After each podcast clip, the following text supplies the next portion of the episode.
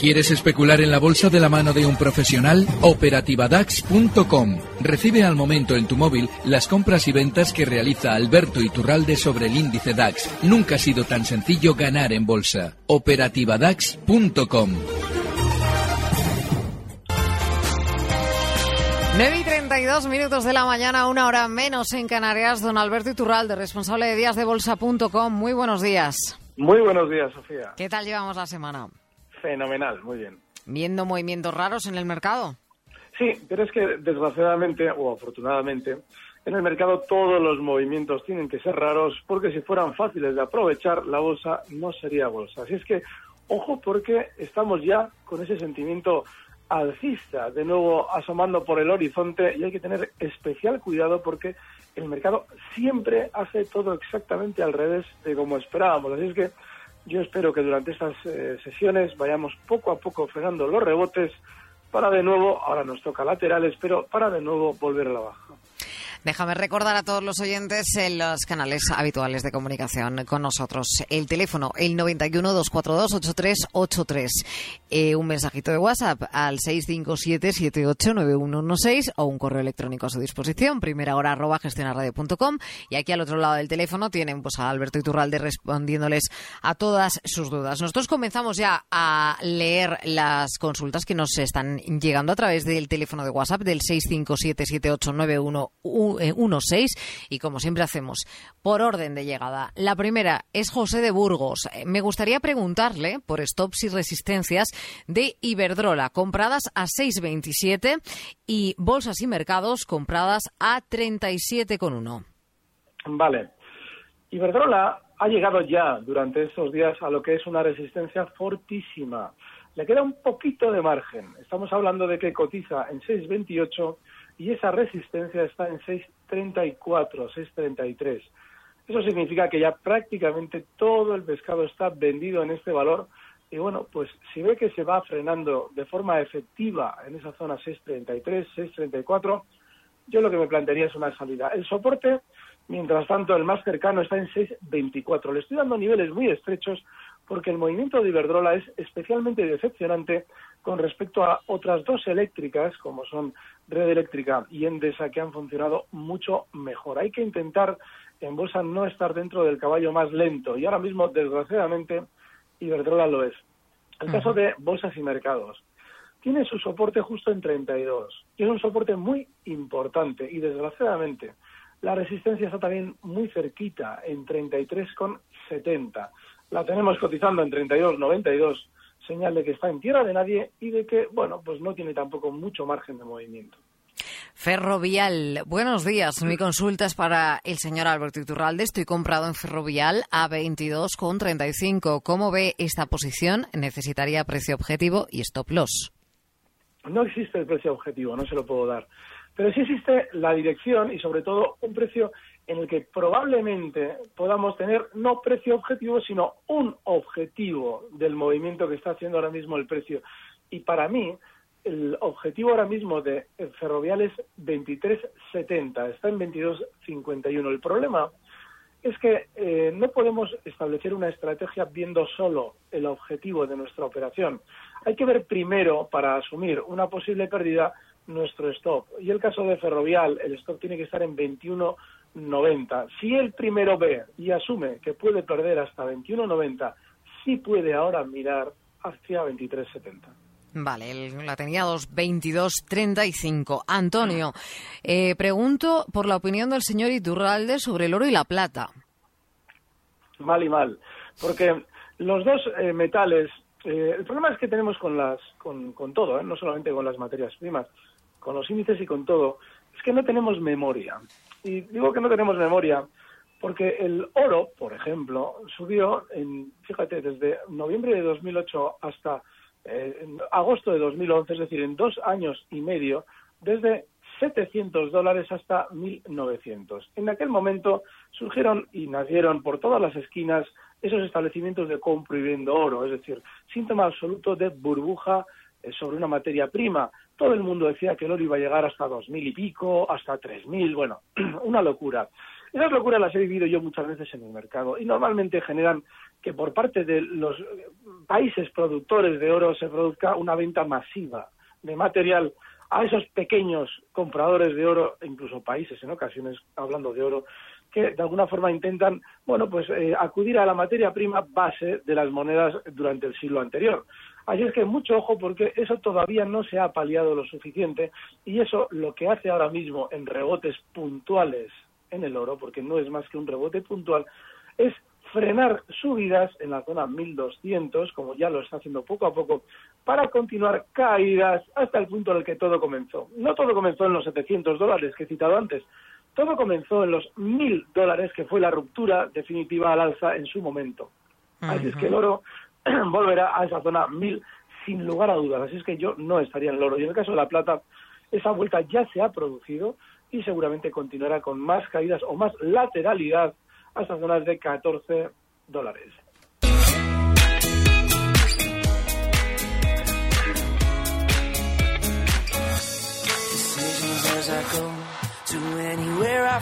Mi pregunta para el señor Iturralde es sobre el popular. Estoy corto. ¿Hasta dónde ve la caída? Nos lo pregunta Fernando. Bueno, eh, es importante a la hora de colocarnos en una posición no mm, predisponer demasiado el análisis, es decir, hasta dónde vemos la caída. Yo estos días he comentado que la posición corta en el popular es fabulosa y lo está haciendo y se están obteniendo muchos beneficios en esa posición corta. Pero no quiere decir que solo podamos ver una caída aquí porque de hecho la caída ha llegado hasta donde debía, hasta la zona 360, está ahora mismo en 359, con lo cual yo ahora mismo, si especulara en el popular, en el, no solamente en el lado corto, sino en el corto plazo, ya habría cerrado esos cortos. Pero sí, mm, son valores de tendencia bajista muy prolongada, yo estaría ya fuera de esos cortos y bueno, pues eh, hay que estar, eh, sí, en el lado bajista, pero en el largo plazo ya. Señor Iturralde, quería preguntarle por OHL, que hoy dan mala noticia, y por Adveo, puntos de entrada. Vale, dos, dos eh, valores extremadamente complicados. Pero el caso de OHL no solamente tiene que dar malas noticias, que eso es fabuloso, sino que tiene que dar muy malas noticias. Viene cayendo tras el ajuste de esa operación de capital desde la zona 20 hasta los 7,42 que está ahora mismo, llegó a marcar por debajo en 6,44 y tiene que dar muy malas noticias. Es que hay que acostumbrarse que durante un tiempo OHL nos hable mal de sí mismas y sobre todo que eh, vaya haciendo un giro al alza que todavía no ha dibujado. Así es que no hay que estar tampoco en OHL. El siguiente objetivo son los mínimos que marcaba semanas atrás en 6.40 y es un precio horrible. Como también lo es Adveo. Adveo es un valor que eh, no solamente ha caído más que los demás, lo ha hecho mucho antes y con mucha más velocidad. Así es que si tenemos profundidad, velocidad y encima adelantamiento en el tiempo, es el típico valor en el que no deberíamos estar. Durante la sesión de ayer rompía a la baja la zona 630, que era su anterior soporte, y eso significa que se dirige no peligrosamente, sino de una manera súper alegre a la baja hasta la zona 5,20. No hay que estar bajo ningún concepto de veo. Se me acumulan muchos mensajes al teléfono de WhatsApp al 657789116. ¿Cómo ve Merlin Properties un valor pico para picotear a corto plazo? y para dejarse la camisa. Porque Merlin Properties es de esos típicos valores de muy pequeña capitalización que se manejan con muchísima soltura, es decir, se manipulan con muchísima soltura. Y sobre todo que se ponen de moda cuando vienen subiendo en el último año desde 6,50 hasta 11,57. Es decir, una subida, la calculo al vuelo, de pues 80%. Eso significa que, obviamente, lo que no queríamos en 6.50, ahora tenemos que volvernos locos por comprar en 11.60. Con lo cual, estos valores se convierten en esa especie de cerilla del juego en el que al final alguien termina quemándose. Bueno, pues para no ser nosotros los que nos terminamos quemando, ahora mismo si entramos en Merlín, el stock tiene que estar inexcusablemente en 11. Y esto solo si somos muy rápidos operando. Y si somos rápidos operando, no nos metemos en complicaciones como Merlin Properties. Me están preguntando algunos a través del teléfono de WhatsApp que no les ha quedado muy claro lo del popular, si es momento para cerrar los cortos. Para cerrarlos. Yo sí especulo en el corto plazo, como creo que todo el mundo que pregunta lo hace para el corto plazo, porque estamos aquí miércoles tras miércoles, yo los cerraría. Vale. Buenos días. ¿Cómo ve el señor Iturralde para entrar en eDreams o en Coavit? A corto plazo. Mal y mal también, porque es que, vamos a ver, eh, es el vicio puro, esos valores son el vicio puro. ¿Por qué? Porque se ponen de moda con rebotes de un 5% como si nada. Claro, esos rebotes del 5% suponen luego movimientos bajistas mucho más prolongados. Hay que recordar que Dreams, que cotiza en 2,37, viene cayendo desde 10,70 con muchísima velocidad. Así es que no lo veo bien para entrar. Y la otra que era terrible, Coavit, otro tanto de lo mismo. Hay que intentar evitar dentro de lo posible estar en el peligro. Y Coavit, pues sí, tendrá cualquier momento de estos otro de sus excesos alcistas, pero no hay que estar. Y si estamos, que no deberíamos, el stop inexcusable en 0,075. Alberto, eh, ha seguido de cerca el tema de la ampliación de capital. Eh, lo digo porque hay una consulta, no, no me parece, pero me, me, comenta Alfonso que cuando OHL acabe la ampliación, el precio de la acción, pregunta, ¿se equiparará o igualará al de los derechos? De igualarse, ¿el propio mercado lo hace o descuentan ellos el precio? Al final siempre se iguala todo, porque estaríamos hablando de un mercado ineficiente. Lo que no sé es hacia qué lado se va a igualar. Si unos van hacia uno y el otro va hacia el otro. Es decir, si suben los derechos, baja la acción o al revés. Así es que lo tendrá que ir viendo. Preguntan, eh, bueno, esta es, esta es típica, pero la hace otro oyente, en este caso Jorge desde Palencia. Celtia, ¿cree que es el momento de vender si le aprueban el John Delis en Estados Unidos? Digo, mira que le va a hacer. Si le aprueban el John Delis, sí. Y si de repente se convierte en la, en la cura de la eternidad, es decir, que de repente Celtia ha inventado la fórmula para que seamos eternos, hay que vender más todavía. Es decir, hay que ir siempre en contra de ese valor que se mueve siempre con noticias. Y hay que recordar, porque eh, aparte ya de las jugadas que hace, que hay que recordarlas, pero hay que recordar también que la última jugada dejó enganchados a media España bursátil por encima de 5. Es decir, que en todos los excesos de Celtia difícilmente va a superar con holgura el 5, que puede llegar a tocarlo, ¿eh? pero que lo supere con holgura ya es otra historia. Claro, porque preguntaba con el tema de John Delis, dice, o bien seguimos el análisis técnico buscando la gran onda que nos lleve a los 6. No, la onda, hay que estar, lo de las ondas, bueno, yo es que las ondas no creo, porque cada uno tiene las suyas. Un método que lleva funcionando teóricamente, es decir, que lleva en boga desde los años 30, es porque no funciona. Es decir, es porque ustedes tienen que interpretarlo a su manera. Y como normalmente nos equivocamos al interpretarlo, luego viene el método que es flexible y nos dice, no, no, es que usted debió aquí pensar que era P en lugar de ser A. Ah, claro, ah, entonces el método es fabuloso. Por eso sigue en boga, es decir, que es muy flexible, interpretable, y no, se, no, lo duden, que cualquiera que entre a, a manejar ondas de Elliot en dos años ya está decepcionado, aunque ahora esté tremendamente ilusionado. Yo llevo 15 años en bolsa y esto lo he visto toda mi vida. Así es que olvídense, bueno, hagan lo que quieran, pero yo me olvidaría de las ondas por ser tan flexibles. Y olvídense también del análisis técnico. Utilicen el sentido común. Si hay gente enganchada por encima del 5, le costará superar el 5. Dejamos velas e historias, ¿no? No, no es un problema de dejar nada, es un problema de que eh, yo, por ejemplo, utilizo lo que tradicionalmente se llamaba análisis técnico, pero no es técnico porque es lógica. Si yo si veo una figura que se está quebrando hacia un lado que no debe, es porque ha dejado enganchada a mucha gente. Con lo cual, yo utilizo mi método y hay que utilizar un método. Quien utiliza velas utiliza un método, pero no puede nunca el método sobrepasar el sentido común. Es decir, tenemos que saber por qué tal pauta de velas nos interesa, por qué no nos interesa, porque tenemos que tener tal o cual esto y nunca podemos alejar nuestro método, la técnica, sea cual sea, del sentido común, que es lo que desgraciadamente se tiende a hacer. Más consultas que nos llegan a través del teléfono de WhatsApp del 657789116.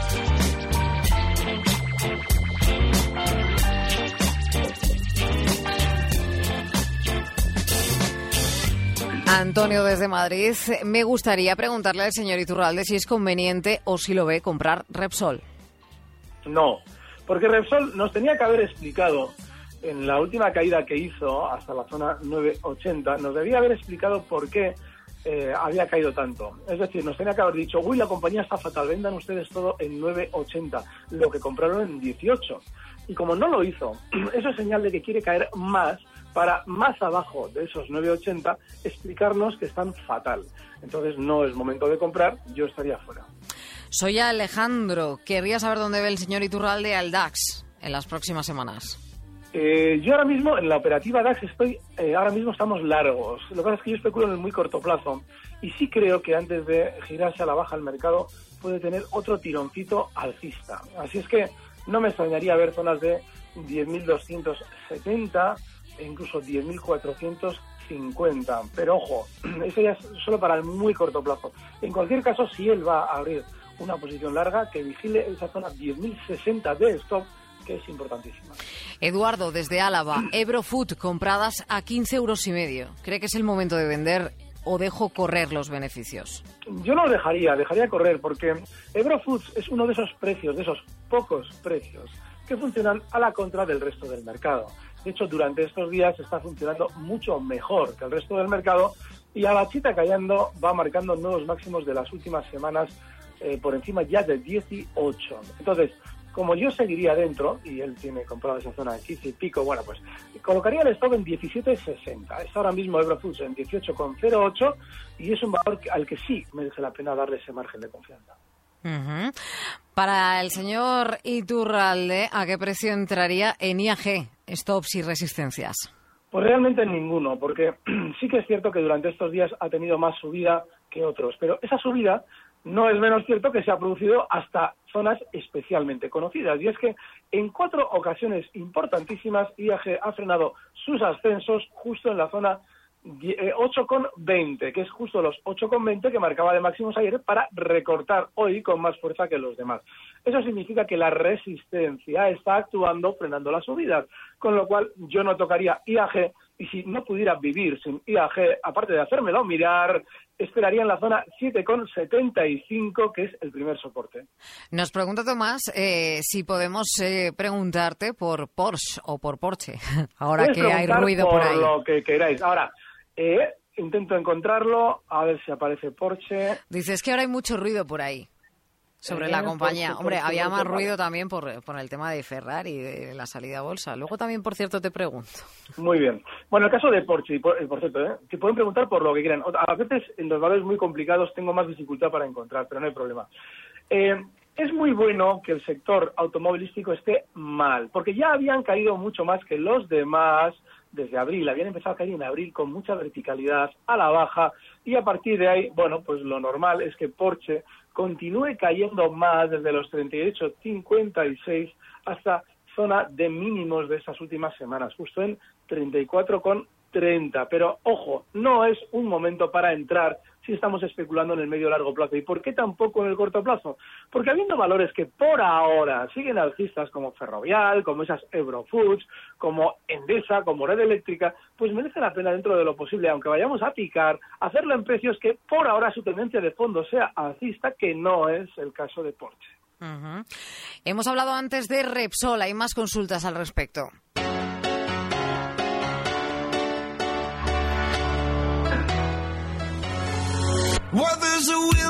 Porque antes nos has dicho que no veías, eh, bueno, para entrar, pero nos pregunta Guillermo desde Madrid si ves algún tipo de stop y resistencia. Bueno, él ya está dentro. Sí, sí, no, no, el stop desde luego. Los mínimos de hoy. En esa zona 11 euros, ese es el stop. Y resistencias las tiene todas, es decir, que no tiene ninguna pinta de superar al alza nada. Y la más inmediata, bueno, la más fuerte, más inmediata en 11.50. Está en 11,12. Fíjate qué estrechito está, nada hay que tocar. Miguel nos pregunta desde el Pedroso en Sevilla, buenos días, tengo que comprar CaixaBank en lo que resta de mes. No sabemos si es por obligación o qué, claro, porque dice, pues. tengo que comprar. ¿Cuál puede ser el mejor precio? Pues tres, antes de final de mes. Estamos a día 20, 21. 21 pues antes de final de mes yo intentaría esperarlas en zonas de 3.50, están en 3.69. Y que no se busque problemas, es decir, que no se busque operaciones en las que tiene que cerrar una operación de derivados, que es lo que me suena a mí lo que ha dicho él. Vale. Siguiente consulta a través del correo electrónico. Estas últimas que estamos leyendo ya son las del correo electrónico primera hora arroba gestionarradio.com porque hay que dar cabida a todos los formatos. Ahora que está el señor Iturralde, le querría contar que compré Corporación Financiera Alba a 51 y lo he vendido en 37. He, he perdido la tira y quería que me dijera cómo ve ahora el título porque yo creía que se iba a ir a 32 y resulta que desde que yo lo he vendido no ha hecho más que subir. Vale. Bueno, si abre un gráfico de largo plazo, verá que la zona 37, no solamente en el año 2011, que sirvió para frenar subidas, sino que luego, posteriormente, una vez que la, superior, la superó eh, durante los años 2013 y 2014 sirvió de soporte. Con lo cual, sí, lo normal es que esa zona 37 no solamente apoyara, sino que siga apoyando temporalmente. Lo que sí le sugiero es que cuando un valor le ha dado un disgusto de este tipo, eh, a mí desde luego también me decepcionó. Yo esperaba otra cosa de, de Corporación Alba en su día, pero sobre todo que no se vincule con él, es decir, que nos olvidemos del precio porque en cierto modo lo que hay detrás de esa operación fallida y sobre todo del seguimiento que hace posteriormente al haberse al haberse, haber salido mal esa operación, hay una especie de no aceptación del error. Y en bolsa hay que asumir que las pérdidas son parte de nuestro día a día, como también los beneficios. No hay que estar pendientes ya de él. Y terminamos con la consulta de Alberto. Eh, buenos días. Estos días he estado escuchando hablar a diferentes analistas sobre si ir o no a la ampliación de capital de OHL sin despejar del todo mis dudas. El señor Iturralde, ¿qué me aconseja? Bueno, yo, yo voy a decir una cosa eh, en contra, probablemente de todo hijo de vecino, con, respecto a OHL, y es que en OHL ahora mismo no hay que estar ni en ampliaciones de capital ni en nada, pero, pero, pero, estoy convencido de que el sentimiento negativo del valor sobre el valor ha hecho que esa operación de capital no salga tan bien como esperaban desde dentro. Y con lo cual significa que se han comido con patatas la mayoría de las acciones, el núcleo duro ya actual de la compañía. Y eso significa que cuando OHL haya pasado toda este, esa tormenta y vaya formando un suelito, es decir, vaya frenando las caídas, la subida va a ser de órdago, pero esa subida de órdago se tiene que producir, vaya usted a saber desde dónde. Es decir, si no sabemos si va a ser desde los 7.40 o desde los 6 o desde los 5, con lo cual ahora no hay que estar. Pero en esta ampliación de capital, como tampoco hay que estar, sí que hay que tomar nota de lo que ha pasado, es decir, una operación de capital con sentimiento negativo supone siempre a la larga subidas, pero no ahora, si es que ahora no hay que ir. Creo que ha quedado bastante claro. Alberto Iturralde, responsable de díasdebolsa.com. Hasta la semana que viene. Muchas gracias, un fuerte abrazo. Recibe al momento las operaciones de Alberto Iturralde vía SMS en tu móvil. Operativa DAX.com.